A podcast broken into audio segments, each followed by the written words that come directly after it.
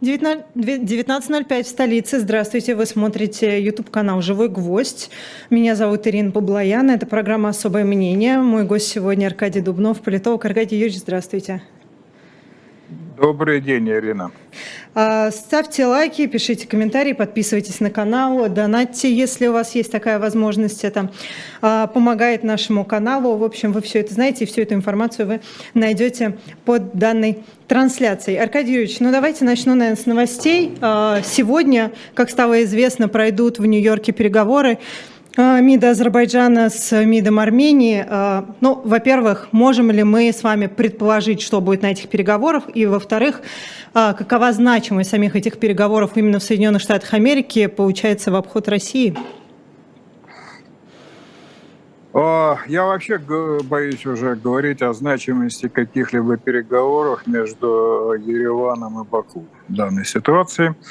А, и то, что они приведут, проходит э, в Штатах, ну это понятно, там идет Генассамблея ООН, естественно, естественно, министр иностранных дел слетаются и в кулуарах проводят переговоры. Я не ожидаю от этих переговоров какого-либо решительного э, прорыва.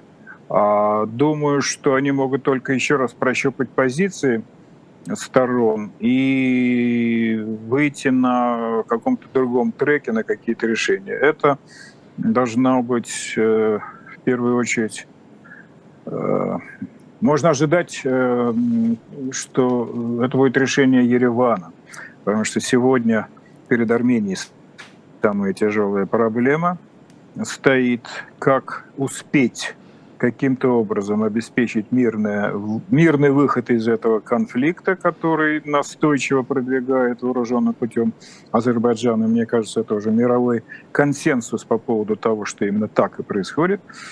А, как обеспечить это раньше, чем начнется продолжение этого конфликта. Да? Ереван, Армения, армяне, на мой взгляд, в драматическом состоянии цукцванга такого политического, если даже не сказать больше исторического, да, потому что э, они стоят перед, в общем, серьезным выбором. Они уже готовы, как будто бы, с одной стороны, э, понять, что придется, учитывая поражение в войне, которое они потерпели два года назад, 44-дневный, в 2020 году, вот через неделю будет два года с момента, когда она началась, эта война, 27 сентября. То есть они должны будут признать, и я говорю, это, это с великим состраданием, понимаю, да? Потому что придется все-таки распрощаться с вот этой стержневой, так сказать, базисной как бы сердцевиной э, всего армянского национального как бы самосознания. Это независимый Карабах, Э, армянский Карабах. Это второе армянское государство с э, возможностью когда-нибудь объединить это в одну страну. А поражение в войне, к сожалению, опрокидывает эти надежды, потому что Азербайджан э, делает ставку на силу, он ее продемонстрировал, а, и дальше ведет себя так, как будто ему никто не способен помешать. И он говорит, армяне, Э, хотите мира, хотите экономического процветания, хотите деблокировки всех коммуникаций, хотите нормально жить в этом углу мира с чуждыми вами, вам, так сказать, э, конфессиональными, так сказать, наполненными так сказать, народами. Слушайте, что я вам говорю, а, и все у вас будет хорошо. Ну, я сейчас немножко утрирую, Ира, угу, но это очень конечно. трагический выбор. Потому что тогда азербайджанцы говорят, а нет, не хотите, тогда мы можем повторить да, как сейчас принято говорить, угу. и тогда начнется снова. Что могут сейчас противопоставить этому армяне? Боевой дух армянских военных, я думаю, достаточно высок, но им нечем воевать. Чем они ответят, если им нечем воевать? А Россия, очевидно, и об этом откровенно говорят в Ереване на самом высоком уровне, э, не поставляет требуемое, так сказать, вооружение, не потому, что она не хочет, наверное, армянам помогать, скажем так. Может быть, она и хочет, но у нее, извините, идет у своя небольшие проблемы. которая... Да, поэтому, ну так, будем говорить совсем объективно, кого-то мы смотрим на это с другого, так сказать, с обратной стороны угу. Луны. Да, конечно, русских можно понять. Где искать оружие? Америка приехал Нэнси Пелоси. Третье лицо как бы в американской политической иерархии, да, или четвертое лицо, как хотите. А и все, э, много людей думают, что вот она привезла что-то такое, что решит исход этого противостояния. Но я думаю, что все уже понимают, что она приехала за голосами э, для армянской диаспоры в Штатах на выборах демократи... Для демократической партии вот, на промежуточных выборах в Конгресс, которые будут в ноябре. Да? Цинично достаточно, ну, а что мы разве к этому, так сказать, не привыкли? Но говорят, что она привезла какие-то предложения. Какая-то утечка сделана была в паблик, в публичное пространство. Но она ничего не может реально сегодня предложить. Это она может только пообещать какие-то переговоры конкретные, предметные на эту тему. Видимо, они идут, эти переговоры, судя по некоторым признакам. Но сколь долго они будут продолжаться? Что они принесут армянам с точки зрения военной помощи? А, и дальше уже начинается геополитика. Что скажут в Москве, когда американское оружие будет поступать еще в одну страну, на этот раз уже союзную России, да? То есть это, что называется, большой скандал такой, да? Но здесь речь идет не о скандале, речь идет о выживании Армении в той парадигме, в которой она сегодня э, пытается выжить, сохраняя э, то пространство маневра, которое оно кажется ей э, доступным. Вот, ну вот что, говорят, что ищет оружие Армения в других, так сказать, странах. Говорят, что она ищет его, может быть, там, скажем, в Индии, еще где-то. Это не так важно где. Главное, сколь скоро она может его получить, и не случится ли возобновление войны раньше, чем э, Армения способна будет ей противостоять. То есть вообще это драма. Это огромная историческая драма так сказать, э, армян. Я очень им сочувствую. У меня э, несколько вопросов. Значит, первый. Э, вот вы сказали, что Азербайджан ведет себя так, будто бы никто не может им помешать. А кто им может помешать, если за ними Турция, которая сейчас как никогда сильной выглядит? Ну вот, так, ну вы просто э, развиваете мой тезис. Э, никто им не может помешать. Ведь проблема еще не, не проблема, а существо вопроса в том, что Азербайджан сегодня входит в очень серьезный константы выравнения мирового, так сказать, эм, энергетического как бы равновесия, где э, Баку э, одна из, так сказать, важных этих констант в обеспечении Европы ресурсами, да, нефтью. Угу. Поэтому нажимать на Азербайджан это значит заниматься самострелом, да, выстрелом себя в ногу, так сказать. Зачем же портить отношения, так сказать, кусать руку, которую тебе подают? Сегодня, правда, ситуация такая очень хреновая, прямо скажем, просто, грубо говоря, да. Поэтому э, кто еще остается, да? Ну, Америка далеко. Ей Соседняя Грузия тоже наверняка не, не пойдет. Послушайте, ну Грузия это вообще, так сказать, э, страдательная территория, которая сегодня, э, сегодня зависит от России больше, чем, не знаю, от погоды. Угу. А, ну, остается, остается Россия, опять же.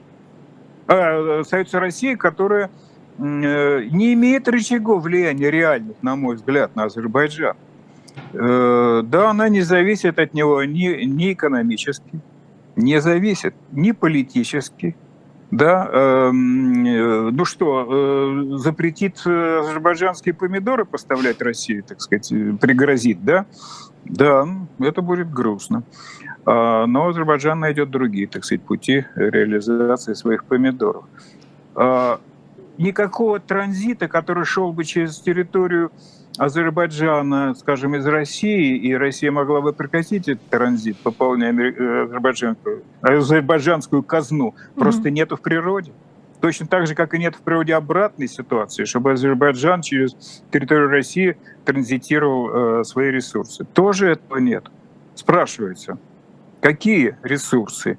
Э, Россия может, ну, условно, теоретически может оказать давление на азербайджанскую диаспору в России, России, как она в свое время делала, э, там, скажем, на грузинскую диаспору, когда она входила.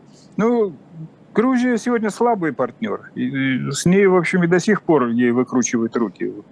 Да? С Азербайджаном руки не выкрутишь. Так что, в общем, он делает все, что как бы позволит. Сегодня правит сильный.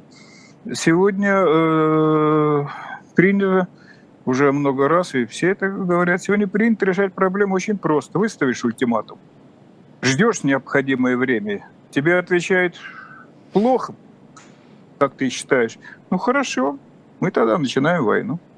Да, ну вот и все. А в этой Плохо. абсолютно трагической для Армении ситуации какой наиболее безболезненный вариант развития событий? Безболезненный с точки зрения отсутствия войны и перспективы гибели людей, да? И вообще, как мне так... кажется, тут существование вообще страны Армения под большим вопросом. Нет, существование страны Армении, оно не под большим... Э, значит, надо, наверное, тогда разбираться нам. А какой Армении? Армении, которая хочет остаться в прежнем э, своем, так сказать, э, объеме, скажем, те 30 почти тысяч квадратных километров, которые, про которые сейчас вот говорят, Но которые Пашинян, считают... что он обещает да. Карабах. Да. Вот если так, да, если так, ну, будем вещи называть своими угу. именами, когда-то приходится, и, да, Пашиняну сложно, он не может так вот говорить, у него там врагов внутренних много, оппозиции и прочее, да, а мы это, наверное, можем сказать, поэтому если э, Армения может быть спасена, то только ценою, так сказать, жертвой э, количества, чтобы сохранить качество количество это территория угу. или надежда на второе армянское государство или статус там какой-то территории, а качество это существование Армении. А если мы исходим из того, что Пашиняну, скорее всего, придется подписать какие-то соглашения, но все, по крайней мере, выглядит так, что ему придется пойти на эти уступки, чтобы прекратить эту войну, а означает ли это, что это для него будет концом управления? А, Ира, значит, тут, наверное, э, говорить уже немножко не о личности, не о личном, э, так сказать, не о личной судьбе Пашиняна. А, понимаете, э, есть такая страна, называется Британия.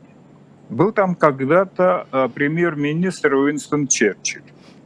Э, в момент тяжелых испытаний Черчилля народ переизбрал и убрал его. Но он потом снова пришел, потому что именно Черчилль э, знал единственные выходы, так сказать, спасения страны. Да?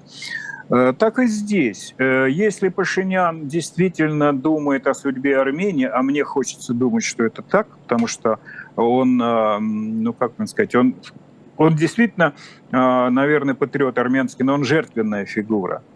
Да, он жертвенная фигура, на мой взгляд. Поэтому а, никто другой э, не сможет, вот в этой парадигме сегодняшнего дня, не сможет пойти на какие-то уступки, которые спасут Армению.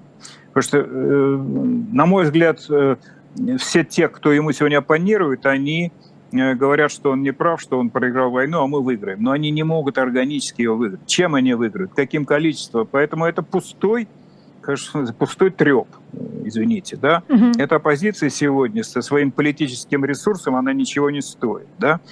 Поэтому, а, да, народ обидится, народ будет против, да, он может его переизбрать, скинуть. Армения практически демократическая страна, как известно, да. Ну и придет, ну, условно говоря, снова какой-то олигарх. Может быть, даже у него будет хорошие отношения с Россией, что э, вполне возможно, да. Чего он, так сказать, добьется? А, он все равно вынужден будет жить в системе каких-то мирных договоренностей с Азербайджаном, потому что, повторяем, мы возвращаемся к старому тезису. Азербайджану совершенно наплевать на то, как, относится к этому сейчас Россия или кто-либо еще. Он решает свои задачи, и он вполне способен Э, готов, невзирая на человеческие жертвы, э, человеческие жизни и свои и чужие, эту проблему решать. А Пашинян, ну что, ну, может быть, история его э, в этой ситуации оправдает, потому что он может оказаться спасителем Армении. Ну, в Азербайджане вот я тоже видела, кстати, большое антивоенное движение людей, выступающих против э, того, что сейчас происходит. А, они все говорят, что это не стоит гибели солдат, разумеется. Ну, как вам сказать, дай бог, но мне кажется, влияние антивоенного движения в Азербайджане не столь влиятельное и значительное для решений, которые принимает а, Ильхам Кейдарович Алиев. Слушайте, но если посмотреть на это вот сверху, да, на этот конфликт, а, даже если вот сейчас описываемые нами с вами сценарии, да, там подписание а, там, документов, да, проведение границы определенной, неужели два этих народа смогут жить рядом друг с другом без вспыхивающих периодически конфликтов? Ну, живет же Израиль и Палестина. В бесконечном ну, конфликте. В бесконечном конфликте, но живет просто потому, что, э, э, во-первых, никуда не деться. Да, Израиль уже больше не переедет в Уганду, как когда-то предлагалось, да, так сказать, э, или еще куда-нибудь. А, поэтому приходится жить. Ну, здесь ведь, понимаете, ну, вот я как-то неосторожно сказал, что, ну, в общем, тут, в той ситуации израильско-палестинской мы, конечно, вынуждены признавать и говорить не очень приятные вещи, что там живут как бы два государства, находящиеся, на мой взгляд, в разной, на разной ступени цивилизационного, так сказать, развития. Да? И там, где, когда израильтяне говорят, мир становится тогда, когда э, палестинцы будут жалеть своих детей так же, как мы будем жалеть своих детей, тогда можно установить этот мир. Вот э, что-то похожее трудно, наверное, перенести на вот эту территорию Южного Кавказа, но, но, наверное, должны пройти поколения с тем, чтобы ценность человеческой жизни и с той, и с другой стороны, в первую очередь, надо называть вещи своими именами с азербайджанской, потому что, в общем, они, не считаясь ни с чем, на пустом месте создают ситуацию, разыгрывают операцию возмездия, ищут каких-то американских, э, этих самых армянских диверсантов, которые минируют, и мы ни разу не видели документальных каких свидетельств того, что это было. То есть весь мир знает, как это происходит, весь мир понимает, как это все делается, да. А весь мир, конечно, дается диво, как можно посылать молодых парней для решений как можно быстрее этих амбициозных планов собственного э, лидера. Вот когда лидеры будут другими, психология их будет другая, может быть, можно будет говорить о том, что жизнь возможна. А так, да, она будет... Простить будет очень сложно. И это, конечно, такая экзистенциальная проблема для многих поколений еще. Вы наверняка видели протесты, которые в Армении сейчас происходят, и там, а, ну понятно, что это там уже за последние два года этих протестов было огромное количество, но там звучат а, высказывания, что нужно выйти из ОДКБ. А чем грозит Армении, если она вообще как заикнется о том, что она собирается выйти из ОДКБ? А вот это хороший вопрос. Вот именно сегодня, вот именно сегодня, когда мы обнаруживаем, что главное, как бы, главный функционал ВДКБ, который как бы гарантировал военную безопасность от внешней агрессии, для чего она и была создана. Если э, хочу быстро напомнить, она была создана в мае 92 -го года в Центральной Азии, в Кенте, когда а, Исламу Каримову показалось, что гражданская война в Таджикистане поднимет вал исламского а, радикализма и снесет власть в Узбекистане и так далее, и так далее. Да, тогда, тогда он предложил объединить усилия в на то, что, скажем, та же Россия поможет в случае, если чего. Те времена давно прошли, хотя вот там сейчас тоже происходит, как известно. Нехорошая э, война.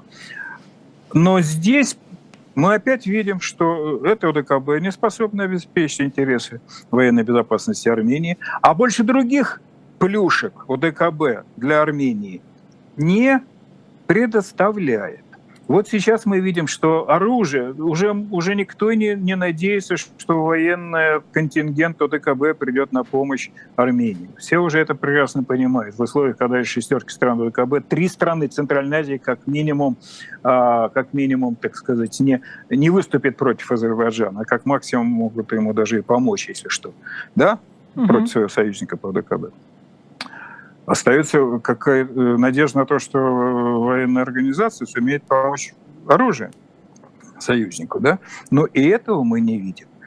Приезжает этот начальник штаба ОДКБ, да, Сидоров, и говорит, что мы пока не вынимаем шашку из ножен. Мы будем военно-дипломатическими методами действовать. Ну вот э, сколько э, времени оно все действует и действует, а каждый раз через каждый месяц-полтора все это повторяется. Да? Так что, э, как бы не... я еще месяц-два назад, отвечая на этот вопрос, сказал, нет, это невозможно. А сейчас я думаю, а почему, собственно, невозможно? А что, собственно говоря, такого, э, э, что Армения окажется вне ОДКБ? Что ей грозит? Россия или там э, Таджикистан отомстят ей, что ли, да, за это?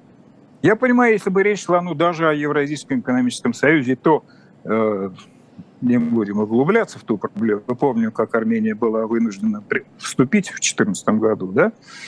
А, но э, там хоть экономическое есть обоснование, да, действительно, без России было бы сложно сегодня, э, без ее, так сказать, там, экономических монополий, э, энергетических монополий содержать Армению. Короче, я не думаю, что вот это требование, оно абсолютно, э, абсолютно, как бы так сказать, не, невозможно ее, его реализация. Вот такое время наступает. Я боюсь э, произнести это вслух, но э, не может быть, не может случиться так, что если вдруг они решат действительно выйти из ОДКБ, что Турция и Азербайджан просто поглотят Армению. Ну, значит, э, мы же говорим о гипотетической да. Э, реализации этого требования, выход из ОДКБ. А, а, вот гипотетически я могу себе это представить. А, реально сегодня не могу. Mm-hmm. Просто не могу, исходя из политических, так сказать, конъюнктурных соображений. Поэтому, отвечая на ваш вопрос, э, извините, кому нужна Армения, чтобы ее съели, скушали, схлопали страны а, с э, другими, так сказать, э, этнокультурными, конфессиональными, так сказать, э, другим этнокультурным, конфессиональным населением, с другими mm-hmm. традициями, с другой историей. Но я этого себе представить не могу. И тогда это, ну, в общем, это уже фактически Третья мировая война. И вот по... это уже реально, это уже просто новый передел мира. Последний вопрос э, по Армении и Азербайджану, и перейдем с вами к другим темам, а то мы и так уже полпрограммы об этом говорим. А где Иран в этой истории? Какие интересы Ирана в этой истории? У Ирана, конечно, очень здесь много. На Иран очень много может быть завязан. Иран сегодня некий демпфер, демпфер вот в, в, в разгорании, э, так сказать, в разгорячении этой истории, сейчас слово быстро не подберу, угу. он демпфирует, он демпфирует вот эту, э, так сказать, агрессивную тенденцию, этот тренд э, такой тюркского мира в этой ситуации. Конечно, он пытается неким образом... Вот только что, по-моему, Раиси, если не ошибаюсь, или его министр, президент Ирана, заявил, что не допустим... А, в беседе, по-моему, с Эрдоганом он сказал, что недопустим, Иран считает, передел границ на Южном Кавказе. Недопустим. Это жестко. Иран сегодня, в общем, достаточно серьезная региональная держава, причем и военная. Да? А, поэтому, когда иранцы э, делают такие заявления, это означает, что это заявление как бы в пользу Армении. Ну, понятно, что Иран, в общем, остается сегодня э, как бы таким достаточно, чуть ли не такой дорогой жизни для Армении, блокированной со всех угу. сторон, и только через Иран она может, да, это мы все понимаем. Да.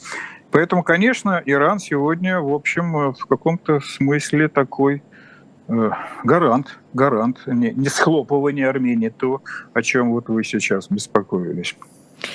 Сейчас перейдем с вами к другой теме, но я э, воспользуюсь возможностью. Во-первых, это будет как рекламная пауза, то, что на shop.diletant.media вы можете купить книгу, между прочим, Аркадия Дубнова уже.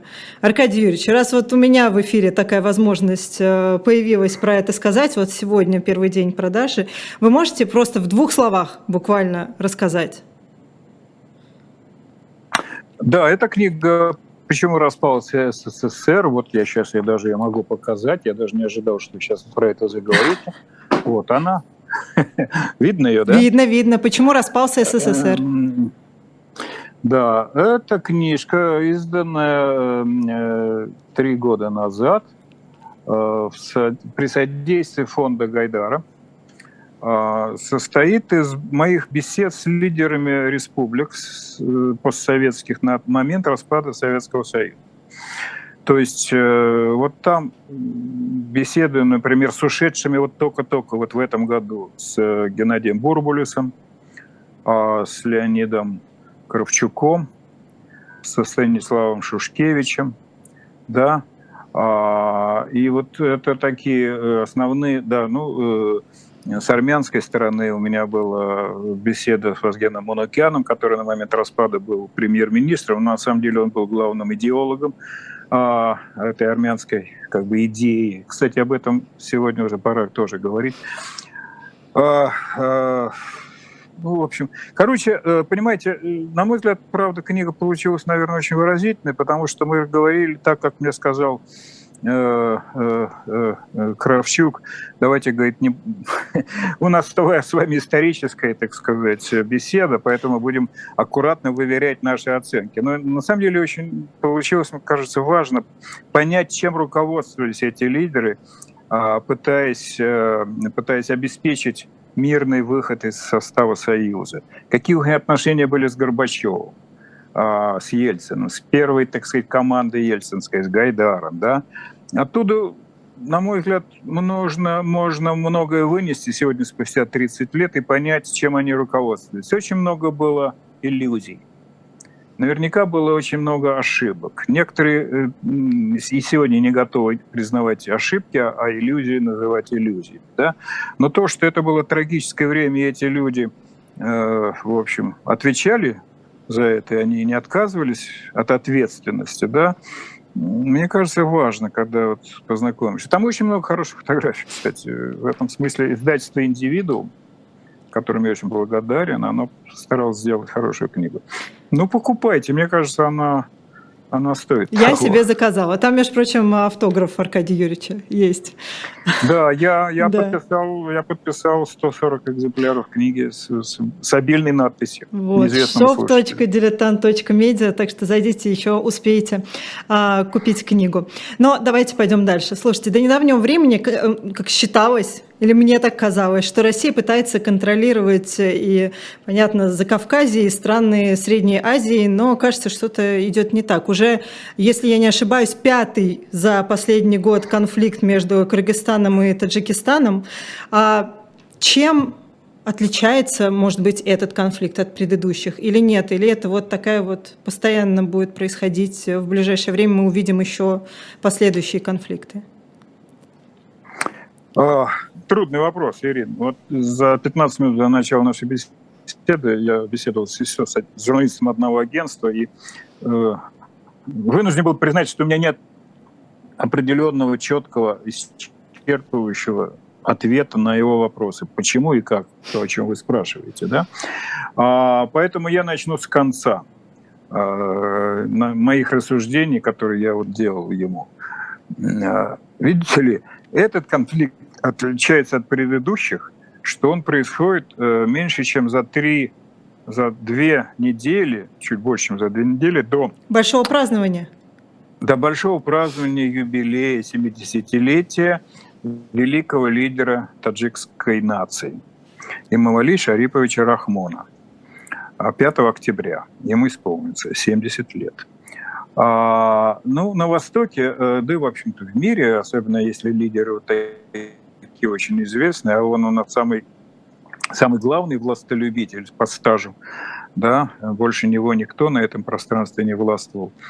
А, конечно, в восточной традиции принято делать пышные подарки. А, Аркадий Юрьевич, я вас перерву на секундочку э, буквально, да. потому что новости приходят, и вот то, что я вижу по телеграм-каналам, да, мы сейчас новости можем, ну, что Давайте. только что Кыргызстан и Таджикистан подписали протокол об установлении мира. Прекрасно, это прекрасно, да. Просто э, мы такие горько, э, горько обученные опытом, да, что э, таких протоколов было довольно много. Значит, э, там есть пункт о гарантиях. Я пока вот увидела только просто? короткую, я сейчас, да, э, посмотрю, может быть, будет что-то. Значит, э, сегодня в течение дня были сообщения, что ОДКБ предлагает, или Россия предлагает свои усилия, свои усилия миротворческого свойства, да, ну, это как бы достаточно очевидная э, как бы, инициатива. Просто настолько мы привыкли к тому, что это все уходит в песок, да, что верить в это сложно. Ну вот какие механизмы контроля и гарантий должны быть прописаны в этом протоколе, чтобы этот э, конфликт не возобновлялся? Там тоже очень много людей погибло. Там угу. никто точно даже и не знает. Но, количество исчисляется сотнями за несколько дней, сотнями, потому что работала тяжелая техника, авиация. А, как я горько шучу, только из луков там не стреляли еще так, в общем-то. Вот, так э, понимаете, подарок он должен себе преподнести, э, имам Али Шарипович. Да, как он будет выглядеть, этот подарок? Как утверждение своего права обеспечить интересы Таджикистана в отношениях с соседней страной. Э, в течение этих 31 года было около 150 конфликтов. 150. Простите мое невежество, но там территориальный конфликт? Вот теперь следующий вопрос. Я хочу понять, какие, какие претензии, какие причины формальные или неформальные были озвучены, ну, хотя бы во время этого конфликта. Я нигде не видел. Я нигде не видел. Мы только знаем из истории, что там есть а, проблемы, э, так сказать, анклава, там, да, в Лекском угу. районе Киргизии, на который претендует э, Таджикистан, там, Варух. Да, но не было ничего сказано. Раньше хоть говорили, вот э, проехала киргизская машина, и по ней таджики стреляли или закидали камнями, либо наоборот. Да, э, киргизы э, начали мешать таджикам проводить какие-то строительные работы. Сейчас даже никакого подобного повода озвучено не было. Что это означает?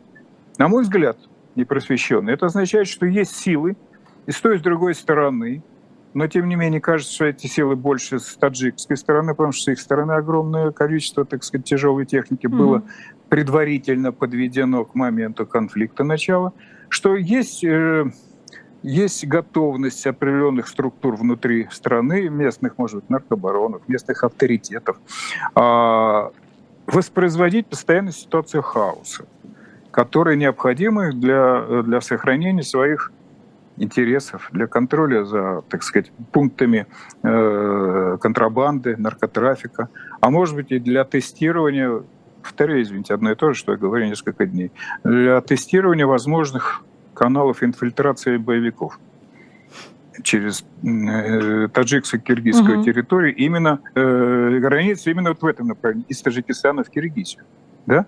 А как это было в 99-м, в 2000 годах известная была акция да, боевиков исламских из Афганистана при этом. А, не знаю, не знаю, для чего это да, делалось, да, но то, что, то, что имам Али Шарипович, это очень как-то всегда важно утвердить свое влияние в этом регионе, показать, что а, Таджикистан уже не тот, которым манипулировали 30 лет назад во время гражданской войны, и что он э, противостоит сегодня довольно серьезному конгломерату государств, которые готовы работать с Афганистаном, между прочим, с тем правительством, которое сегодня утверждается в Афганистане, а э, Таджикистан противостоит этому, так сказать, большинству, и он э, каким-то образом должен утвердить свое право да, как бы иметь вот такую позицию. Может быть, и в этом надо какую-то логику, да. Кстати, вы знаете, что сегодня было совершенно забавнейшее э, меткой время набрать Тану. Можете, пожалуйста, у нас чуть-чуть... проблему конфликта мирным путем. А, вы пропали буквально Алло, на несколько самых важных секунд. Да, что сегодня было самое важное? Сегодня было самое интересное. Интересное, да. Угу. Метка времени такая важная. Талибан обратился официально. Представитель правительства Талибан в Афганистане обратился к Таджикистану и Киргизстану с призывом мирно решить этот конфликт.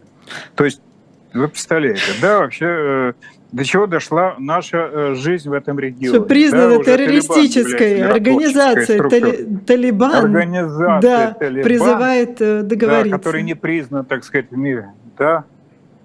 Ну, что называется, э, дальше некуда. Дальше некуда. Вот. Ну вот, собственно говоря, я не знаю, что к этому добавить, Ирина. Э, я очень рад, что пропис, прописан этот протокол. Я Но уверен, нужно дождаться подробностей. Вот уже внешние силы ну, нужно дать подробности, подождать хотя бы, э, дождаться до 5 октября хотя бы, до этого знатного юбилея. Правда, потом еще один юбилей, 7 октября, когда уже лидер нашей страны будет отмечать 70-летие. Да. Аркадий Юрьевич, а как вот, я просто, я, я помню в, по новостям о том, что вот предыдущие конфликты, как они вспыхивали, да, там э, каждые несколько месяцев, а они чем заканчивались? То есть не, не подписанием чего-либо ведь, понятно? Нет, там документов не было. Они просто прекращали перемирие. И все. Вот здесь протоколы угу. да, а там, может быть, были какие-то такие э, значит, договоренности о перемирии, они отводили э, войска либо тяжелую технику, ну и начинали, значит, э, строить дороги, лечить мосты, ремонтировать и так далее. Кстати, еще одна деталь здесь она меня немножко, как бы, так сказать, вводит в некий э, ступор.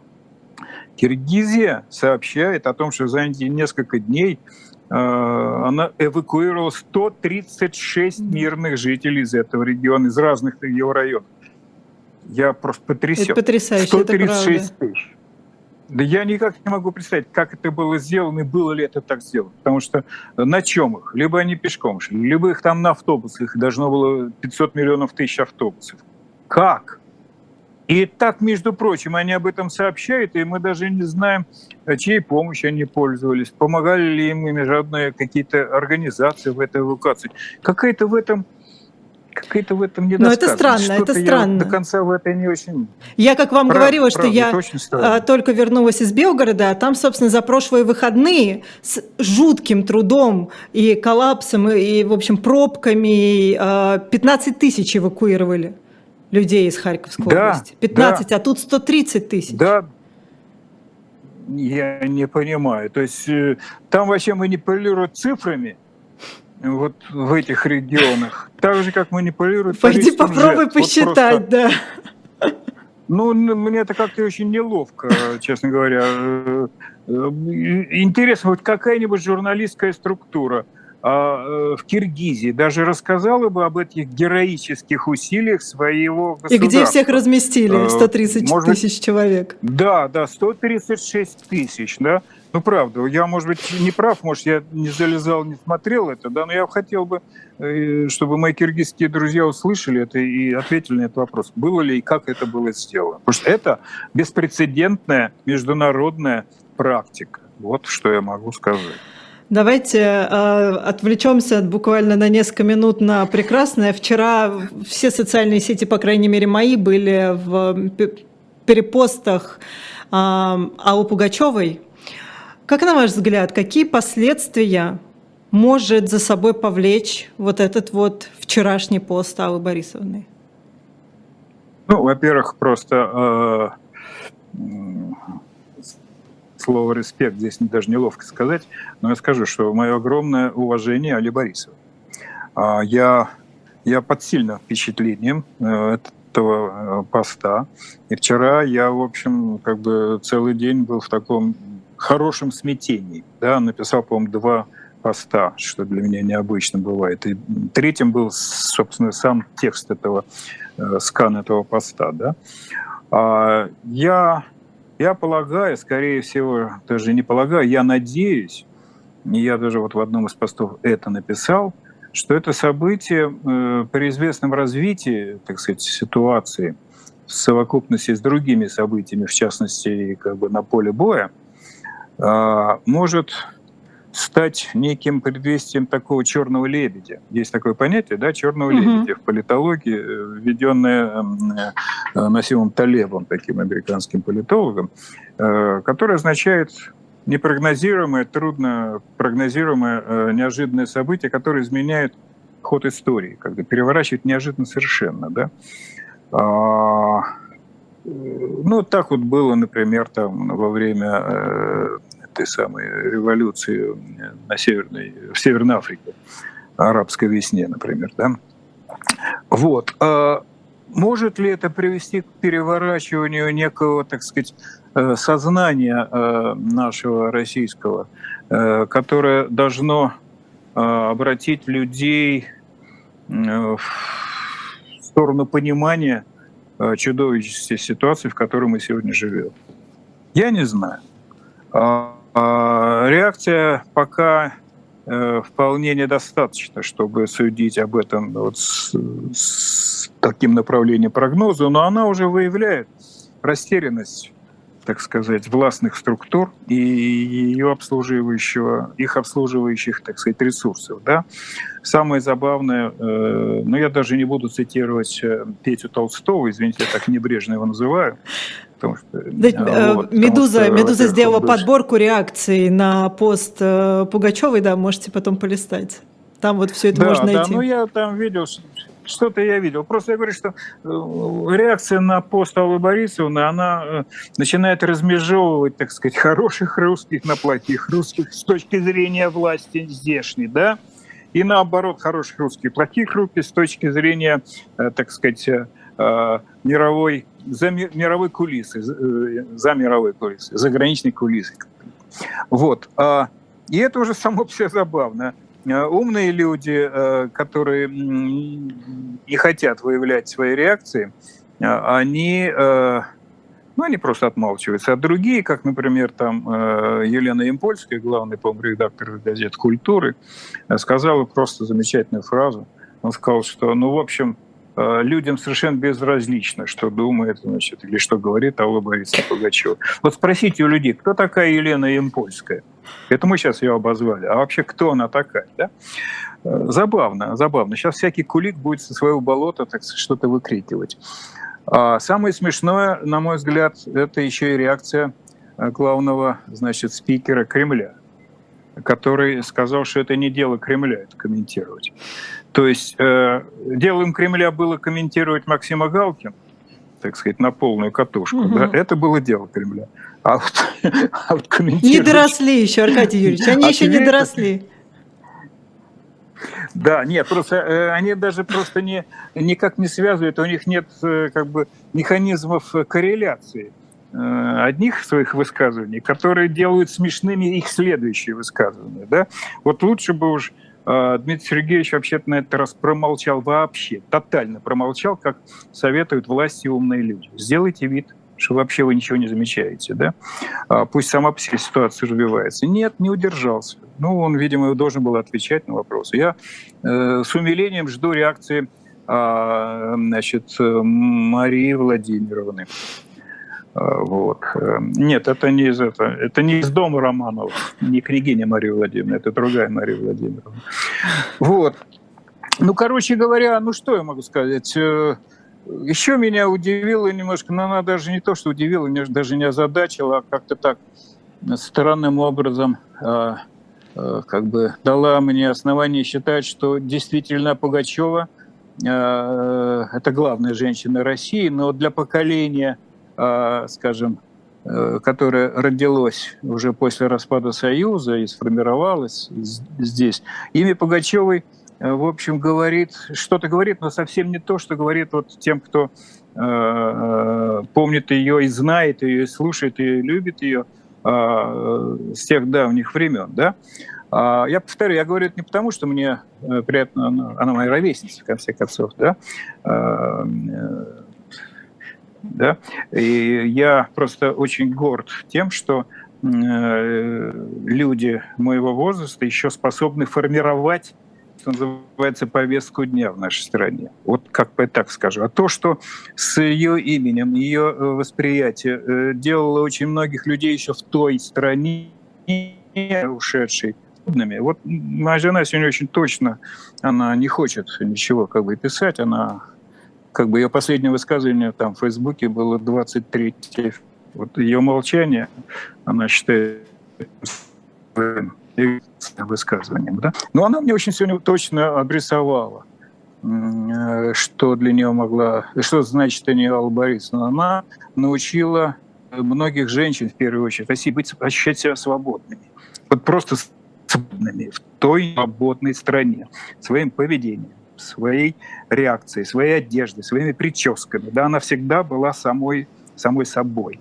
И это ощущение свободы, которое еще давал в те годы Владимир Семенович Высоцкий, оно совершенно невыносимо, форми... невыносимо формировало э, людей вот в той стране, да, в Советском Союзе. Поэтому ее сегодня реакция, она чрезвычайно много значит для этих людей, но и для тех молодых людей, они еще позже это поймут, наверное, да, просто потому что их кумиры э, этого времени, ну, я сейчас боюсь никого, не хочу никого обидеть, но я не могу сейчас назвать на скидку, ну, потому что это не мои кумиры, э, реакция которых была бы столь, э, столь мощной, э, несмотря на немногое сказанное. Я, к сожалению, вижу реакцию, например, на ее слова тех, кто негодует всегда, потому что, кажется, мало, нужно было сказать больше. Про Украину должна была обязательно тех сказать, видимо. Да. Да, да, да, да, да. Мне это очень горько. Я вообще не реагирую э, на высказывания, сделанные людьми, живущими сегодня на Украине. Ну, я понимаю, так сказать, это э, их боль, и вообще просто не вправе сегодня никаким образом оценивать сказанное там э, людьми, находящимися, так сказать, в условиях крайне военной э, ситуации. Ну вот, собственно, я все сказал, не знаю. А, еще у нас с вами осталось... 8... 8... Борисовна, дай бог, дай бог ей здоровья. Дай бог здоровья, я, я тут вас абсолютно поддержу. А, 8 минут у нас осталось до конца эфира, еще две темы попробуем мы с вами а, коротко хотя бы. А, я уже упомянула, и я вам говорила об этом до нашего эфира, что я была в Белгороде, и будучи там, мне казались абсолютно абсурдными разговоры людей о том, что вот они боятся, что ВСУ захватят а, значит, Белгородскую область и Курскую область, и у них, э, ну, как мне казалось, это абсолютные фантазии, то, что потом они будут выменивать на Крым и Донбасс. Но а, в связи с тем, что я слышу от президента Зеленского, что он уверен, ну, как он считает, что Крым можно вернуть дипломатическим путем, эти разговоры мне уже, честно говоря, не кажутся бредом. Вы хотите спросить меня, что Кажется ли вам бредом эти... Это, да? да, абсолютно.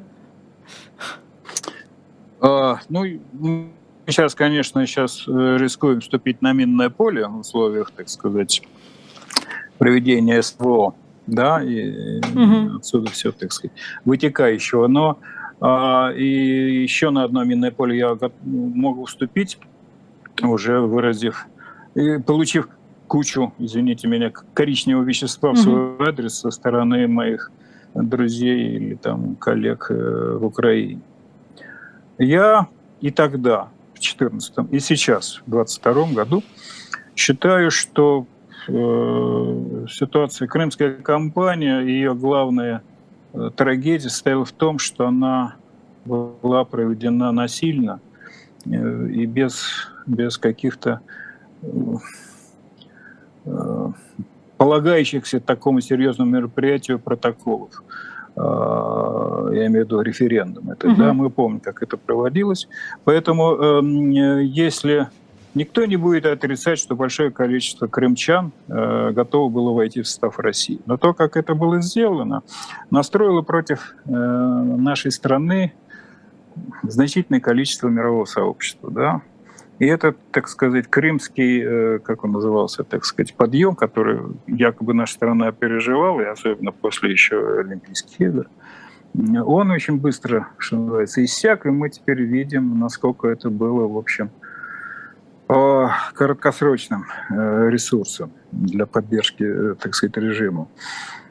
Но мне гораздо, да, то есть я что хочу сказать, что в принципе объяснение Зеленского эта реплика, означает что он, возможно, готов рассматривать решение Крыма э, в другом ракурсе, не, не, не в попытке реванша военного, да, так сказать, или, как они говорят, деоккупации, а в другом ракурсе. То есть то, что Торг. я, то, о чем я говорил, да?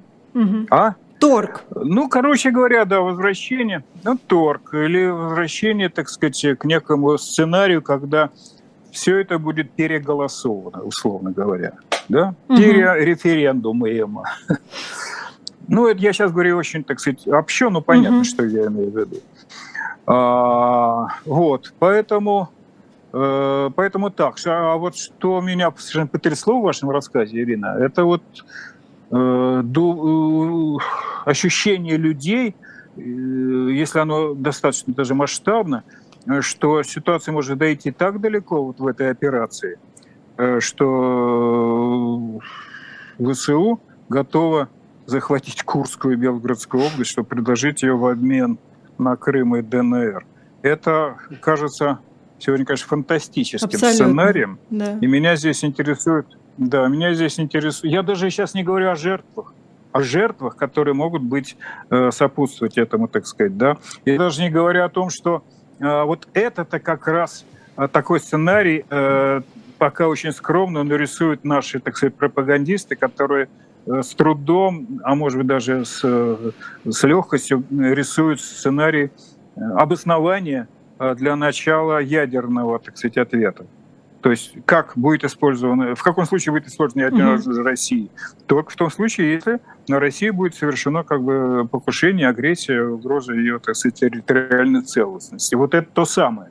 А значит, а значит, вот такой сценарий, на мой взгляд, искусственно распространяется Белгородской там, и Курской области, искусственно фильтруется, наполняется такого рода слухами, чтобы создать у людей, возможно, я я только что услышал. Они очень раздражены тем, что, э, что э, как центр России ведет себя так, будто бы ничего не происходит. Возможно, это как, как раз-таки и для этого сделано.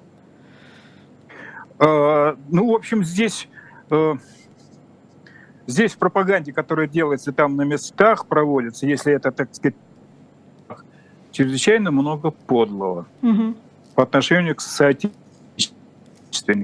Угу. Да, просто по отношению к соотечественникам. Если, э, если людям внушают, что это возможно, во-первых, из этого следует, что, извините, извините, люди начинают так думать, но они все могут быть заарестованы за то, что они распространяют друг другом фейки о возможных э, фейки э, российской армии, российских военных, что российские угу. военные могут допустить такое, да? То есть здесь куча конспирологических рассуждений может быть, да? То есть все это можно назвать, в общем, ну таким специально э, э запущенным Э, бредом, да, хотя ну, с точки зрения Киева, э, наоборот, это не бред, а это, так сказать, очевидное, может быть, предупреждение, что вот, а может быть, мы можем, можем и зайти, да. Короче, э, мне эта история не нравится. Не нравится эта история, просто потому что в силу того, что ее можно очень хорошо использовать, а, как бы нашим, как бы нашим стратегам, повторяю, с точки зрения объясняющим, что порог преодоления, так сказать, использования ядерного оружия совсем уже как бы недалек. Это, это очень плохая э, штука. У нас полторы минуты остается, но я хочу вас э, успеть спросить как раз за эти полторы минуты. Переименование Нурсултана в Астану. А, что означает для Казахстана? И означает ли это, что просто Назарбаева вычеркивают вот совсем из... Э, нет, нет, нет, нет. Нет, нет, нет, нет, нет. Во-первых, это еще одна новость, которая вместе с заявлением Аллы Борисовны меня очень радует. Потому что я э, очень переживаю за казахстанцев, которых, которыми манипулирует очень, так сказать, наглядно вот с этими пере, переименованиями. Да? А во-вторых, э, э, Нурсултан Абишевич, я тут написал, старик сильный, очень сильный, да? А, но просто он переживает свое, он пережил свое время и все еще такой активный. Вот он накануне этого решения, он знал про это решение. Накануне этого решения он посетил главную мечеть Нурсултана, демонстрируя так сказать, свои потенции, так сказать, политические, человеческие, какие угодно, что он жив, э, жил, жив и будет жить да, и что он активный, э, хочет быть э, политический, так сказать, актор на сцене казахстанской. И это пока так и есть. Поэтому обнулить Нурсултана Абишевича будет сложно, но, видите ли, так или иначе, скоро придется власти казахстанской, а конкретно самому президенту Такаеву, подойти к очень тяжелой, тяжелому порогу. Нужно будет объявлять кто же все-таки стоял за январским кровопролитием, кто попытался осуществить переворот со смещением Такаева. Тогда придется, наверное, уже и называть Нурсултана Абишевича, как все уже об этом э, говорят и, и делаются с утечки, э, с допросов, так сказать, действующих лиц, в частности, главы КНБ Масимова. А, и тогда можете представить, вот э, делаются такие заявления в городе Нурсултан о деятельности Нурсултана. Ну, это как-то вообще просто некрасиво. Ну, хотя бы это одно объяснение, э, которое объясняет необходимость вот же скорейшего избавления этого э, столицы от имени Нурсултана Абишевича Назарбаева. Дай бог ему здоровья. Спасибо огромное. Это было особое мнение политолога Аркадия Дубнова. Меня зовут Ирина Бублаян. Спасибо, что провели этот час с нами. До свидания. Спасибо, Ирина.